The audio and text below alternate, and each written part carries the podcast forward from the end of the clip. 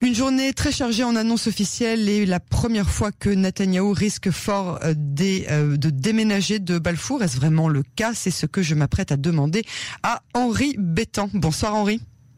Bonsoir. Et merci d'avoir accepté d'être l'invité de ce journal. Vous êtes militant et membre de Yeshatit. Vous êtes euh, aujourd'hui par ailleurs son euh, porte-parole francophone. Alors la première question qui me brûle évidemment euh, les lèvres, c'est votre opinion. Est-ce que vous pensez que Yair Lapid va réussir à former un gouvernement dans la constellation actuelle de la politique israélienne? Et si c'est le cas, à quoi va ressembler ce gouvernement? Écoutez, euh, Yair Lapid tentera bien entendu de mettre sur pied ce gouvernement dès que possible, euh, mais ce n'est pas gagné d'avance. Il y a plusieurs étapes à franchir. Désormais, ce n'est plus une virtualité puisqu'il est en charge de, ce, de la formation de ce gouvernement, ce qui enclenche une nouvelle dynamique. Et qui dit nouvelle dynamique, dit nouvelle composante. Vous avez remarqué, vous l'avez souligné vous-même, que euh, les choses frappes n'ont pas, n'ont pas tardé à venir. Euh, de la part de la partie qui a perdu la main pour l'instant, c'est-à-dire le Likoud et le chef du Likoud. Et donc, euh, il y a plusieurs obstacles encore à franchir. Et pour peu que euh, les uns et les autres n'aient pas d'exigences insurmontables ou déraisonnables, il est possible d'arriver à, à, un gouvernement de consensus, sachant que, comme l'a dit depuis un moment Yair Lapide, chacun devra y mettre du sien et renoncer à une partie de ce qu'il exigeait ou ce qu'il a présenté à ses propres électeurs. Euh, je peux parler pour ma boutique en tout état de cause, euh, à savoir que déjà, euh, il est avéré ou quasi certain que si ce gouvernement soit monté, et il comprendra plus de 18 membres, en tout cas plus que Yair Lapid et Yeshatid me voulaient. Euh, c'était dans le ah. programme de Yachati, il faudra y renoncer, au moins provisoirement. Euh, ensuite, il s'agit de savoir qui va euh, faire quoi dans ce gouvernement. on sait que Yair Lapid a annoncé qu'il était prêt à renoncer pour sa part à être le premier dans la rotation. Oui, ça aussi, je voudrais qu'on y revienne après et que vous, que vous m'expliquiez si ça a finalement pas. Est-ce que ça a tellement peu d'importance qu'il soit premier dans la. C'est quand même lui qui le forme, ce gouvernement? Écoutez, c'est lui qui est en charge de, la formation du gouvernement. C'est une responsabilité nationale mhm. et c'est comme ça qu'il l'approche. Il ne l'approche pas autrement que comme chef d'un parti qui a le souci de faire mhm. en sorte que ce gouvernement représente euh, l'ensemble de la société israélienne. Il l'a souligné dans son communiqué, une société blessée, une société dont des pans entiers sont à réparer et surtout à apaiser. Et en ce sens-là, il a agi comme il a agi euh, dans le passé, c'est-à-dire qu'il fait en quelque sorte, si je puis me permettre, don de sa personne. Euh, il renonce euh, à être le premier de la liste ou le primus inter pares pour promouvoir ce type de gouvernement. Et c'est un gouvernement réduit à sa à son plus petit dénominateur commun. C'est ce qu'il faut comprendre. Mhm. Euh, la priorité est au redressement, dans tous les sens. Redressement économique, redressement financier, et ça c'est une tâche très importante, et redressement sociologique et social, parce qu'il faut remembrer cette société qui a été fracturée par deux ans euh, d'inimitié, de haine gratuite, d'incitation à la division, par le camp euh, de les gens de Benjamin Netanyahu. Et là, il s'agit d'être responsable. Il s'agit de recoudre l'ensemble de la société, de permettre d'avancer parce qu'on aura besoin de tout le monde. Ça ne sera pas une tâche facile, et notamment pas financièrement. Et notamment, on fera appel à la poche des Israéliens parce que les, les, les impôts passeront par là. C'est-à-dire C'est-à-dire Le déficit est tellement énorme il faudra bien le couvrir. Et malheureusement, il n'y a pas de recette miracle. Et déjà, la Banque d'Israël a averti qu'il faudra recourir euh, à la solution fiscale plutôt qu'à l'emprunt qui engagerait l'avenir des générations futures. Euh, alors donc, le contour de ce gouvernement euh, sera en, en, quelque sorte ce qu'a annoncé Yair Lapid depuis le début, c'est-à-dire composite, trois partis de droite, deux partis du centre et deux partis de gauche.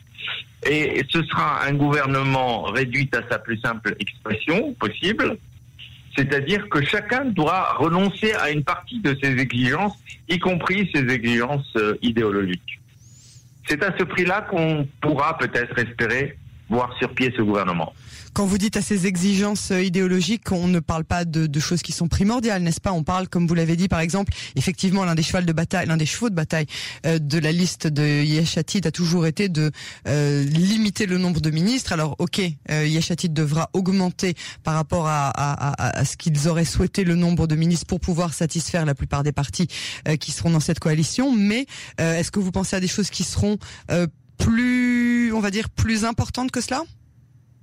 Bien entendu. Euh, quand vous alliez à un parti comme Yemina ou comme euh, Tikva Hadasha, le nouvel espoir de Guidon Sahar, vous savez que sur le plan de la sécurité intérieure, il va falloir mettre de l'eau dans son vin. Euh, par exemple, Yeshatid a toujours dit qu'il est pour une séparation claire et nette, un divorce de, de la religion et de l'État. Euh, non seulement ça, mais des Palestiniens d'abord. Mm ou de ce qu'on appelle palestinien. Et euh, ce divorce, bon, ça ne veut pas dire qu'on est pour un, la création d'un État palestinien. Peut-être qu'on y reviendra dans un instant, mais ça veut dire que les, ce ne sont pas les options de Yemina ou de Sahar. Mm-hmm. On le sait très bien. Et donc, il va falloir aussi trouver un modus vivendi. Et euh, ça, ce sont des questions idéologiques de fond. Euh, quant aux questions intérieures, euh, elles sont peut-être moins accrues, moins crues à résoudre qu'on ne l'imagine.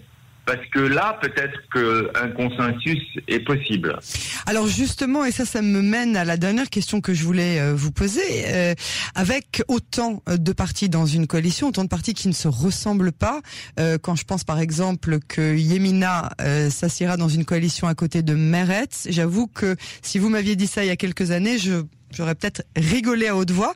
Euh, comment est-ce que, par exemple, un parti comme Yeshatit, qui est au centre, mais qui s'est toujours prononcé pour la communauté LGBTQ, euh, appuyé par Meretz, et très certainement maintenant, peut-être même euh, le parti de Avigdor Lieberman, Israël Betenu, comment est-ce que ce genre de parti pourra gérer ce genre de questions devant Yemina, par exemple?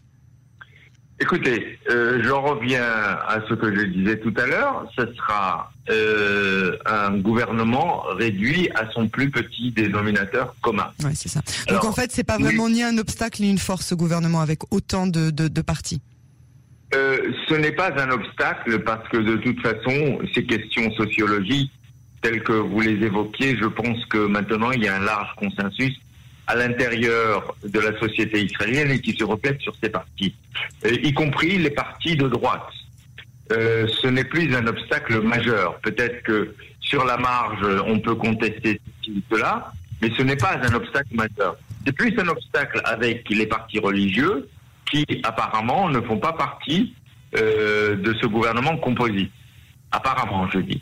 Alors, il y a d'autres questions euh, si on veut parler sociologie, parce que si jamais Yair Lapide, comme il est prévu, est destiné dans un premier temps à occuper le poste de ministre des Affaires étrangères, il aura la tâche ardue de recoudre les relations très abîmées avec la communauté juive américaine, mhm. par exemple. Oui. Il aura à cœur aussi de réparer les dégâts énormes occasionnés par M.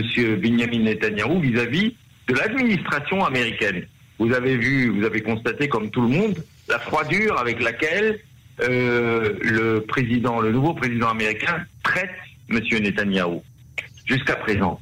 Donc il va falloir. C'est un avis qui n'est pas partagé par tout le monde. Hein euh, D'autres disent que Biden justement attend un petit peu de régler euh, tout d'abord euh, les urgences internes américaines et que en tout cas au Moyen-Orient il a euh, quand même donné la priorité à Israël malgré tout et à Netanyahu avec qui il s'entend sur le plan personnel très bien mais avec lequel il a des dissensions politiques. Mais encore c'est une question qui, peut être qui peut être Netanyahu a quand même je dirais pour sa défense a quand même entretenu de très très bonnes relations avec l'administration de Trump Et il a eu quelques quelques très bonnes quelques très bonnes conséquences de cette de ce très de ces très bonnes relations, notamment les accords d'Abraham.